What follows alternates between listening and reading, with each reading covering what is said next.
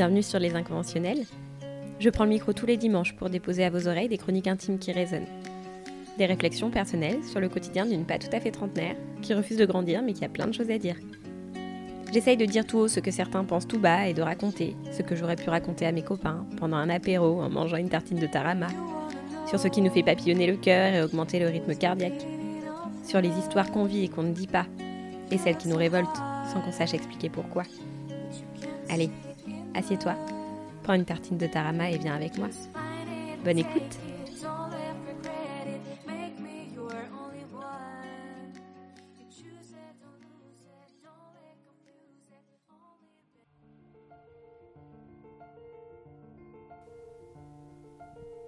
À tous ceux qui se sont déjà comparés, à ceux qui pensent que c'est mieux ailleurs, à ceux qui envient les vies d'Instagram et n'arrivent plus à voir à quel point la leur est formidable à ceux qui viennent de loin, arrivent sur la même ligne d'arrivée que celle de tas de gens qui ont eu moins de difficultés et qu'on ne félicite pas. On vous voit. La dernière fois, avec des amis, on s'est lancé le défi de la tout doux inversée. Le principe? Au lieu de noter tout ce qu'on a envie de faire dans le futur, on liste toutes les choses qu'on a déjà accomplies par le passé.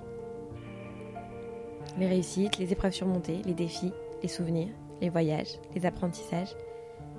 C'était la meilleure idée du siècle. Moi qui passe ma vie à faire des tout doux que je n'arrive jamais à terminer, j'ai été très vite emballée par l'idée. L'idée de, pour une fois, se concentrer sur ce qu'on a déjà fait. Se féliciter aussi. Se sentir fier. La première ligne est la plus dure à commencer. C'est fou d'ailleurs comme on peut arriver à remplir des choses à faire, des lignes manquantes, mais comme à l'inverse, se féliciter devient un défi permanent. Une fois commencé, en général, la liste s'allonge et on peut vite remplir des tas de cahiers. À la fin de nos écritures respectives, on s'est lu nos longues listes. On s'est remémoré tous les trucs un peu fous qu'on a initiés, les projets qu'on a menés, les risques qu'on a pris, les épreuves qu'on a surmontées, les voyages achevés, les villes où on a habité, les endroits loufoques où on a flirté. On est reparti de cette soirée la tête remplie de souvenirs et le cœur rempli de gratitude pour tous ces moments qui sont déjà passés. Cette soirée m'a fait réaliser à quel point, où qu'on soit, qui qu'on soit, on venait tous d'endroits différents, de familles différentes, d'éducations différentes. Qu'on avait des sentiments, des envies, des caractères, des facilités, des difficultés, des parcours qui ne pouvaient en aucun cas, sous aucun prétexte, se comparer. Alors maintenant, quand j'entends deux personnes comparer les parcours de certains au même âge, ça me met un peu en rage. Et pourtant, je n'arrive pas à l'appliquer à moi-même et je continue à regarder avec envie ce que les autres ont. À me dire que j'aimerais avoir ce qu'ils ont et être ce qu'ils sont. Alors qu'au fond, si on me donnait leur vie, je ne serais pas alignée.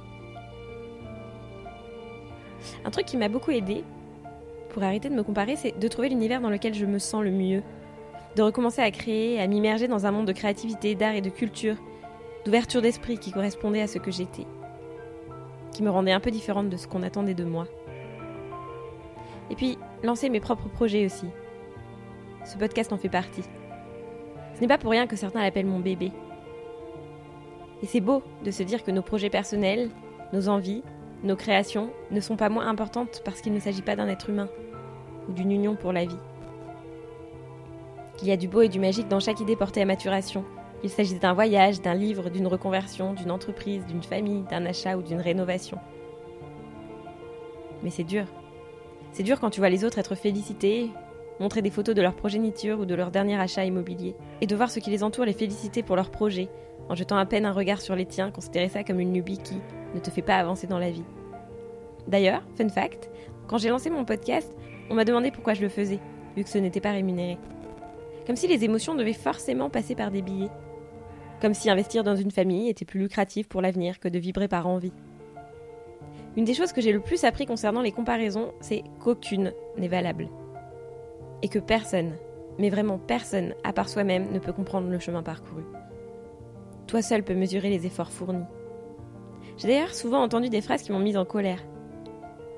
J'ai entendu il faut cesser d'apprendre, il faut jouer la sécurité. J'ai entendu il faut arrêter de batifoler, il faut se poser. J'ai entendu tout quitter pour aller voyager, c'est prendre le risque de tout perdre. J'ai entendu ce n'est plus de notre âge. J'ai entendu il faut être raisonnable. J'ai entendu des comparaisons d'âge, d'argent, de carrière, de vie amoureuse, de connaissances et de compétences. J'ai entendu qu'on ne pouvait plus avoir de carrière passé 40 ans. J'ai entendu que c'était un peu inquiétant si on n'avait jamais eu d'histoire sérieuse à 30 ans.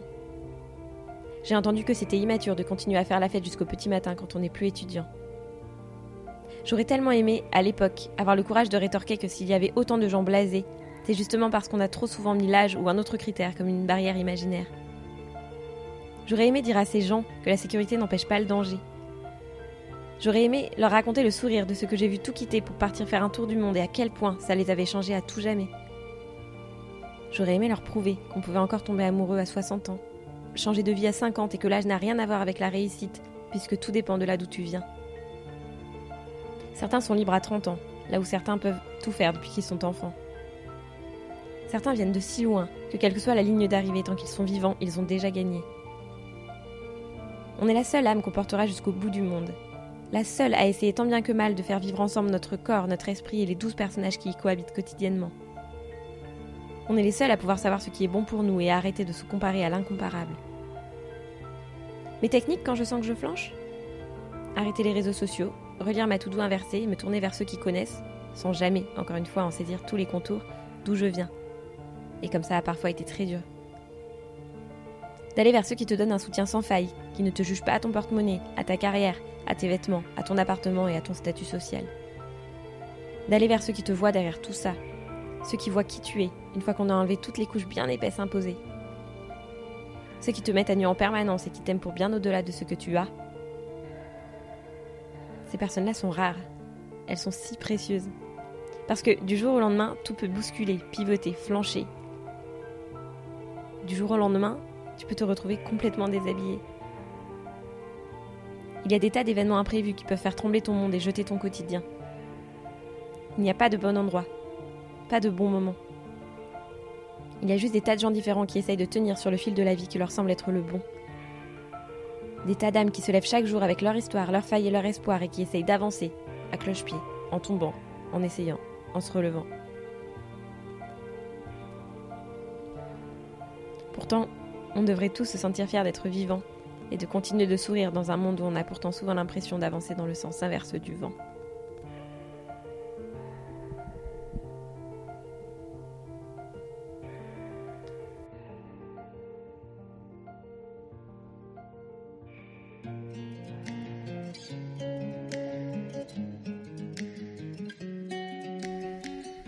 Évidemment, j'ai beau essayer de ne pas faire comme tout le monde, je suis bien dans l'obligation de vous glisser que si vous avez aimé cet épisode, je vous invite à vous abonner aux inconventionnels depuis la plateforme où vous l'écoutez pour soutenir un peu ce que je fais. Si vous avez Apple Podcast et que ces chroniques vous plaisent, n'hésitez pas à glisser un vote 5 étoiles ou un commentaire positif. Dans tous les cas, n'hésitez pas à partager. On se retrouve en coulisses sur l'Instagram Les Inconventionnels. Prenez bien soin de vous et n'oubliez pas de ressentir chaque jour tous les battements de votre cœur. À la semaine prochaine!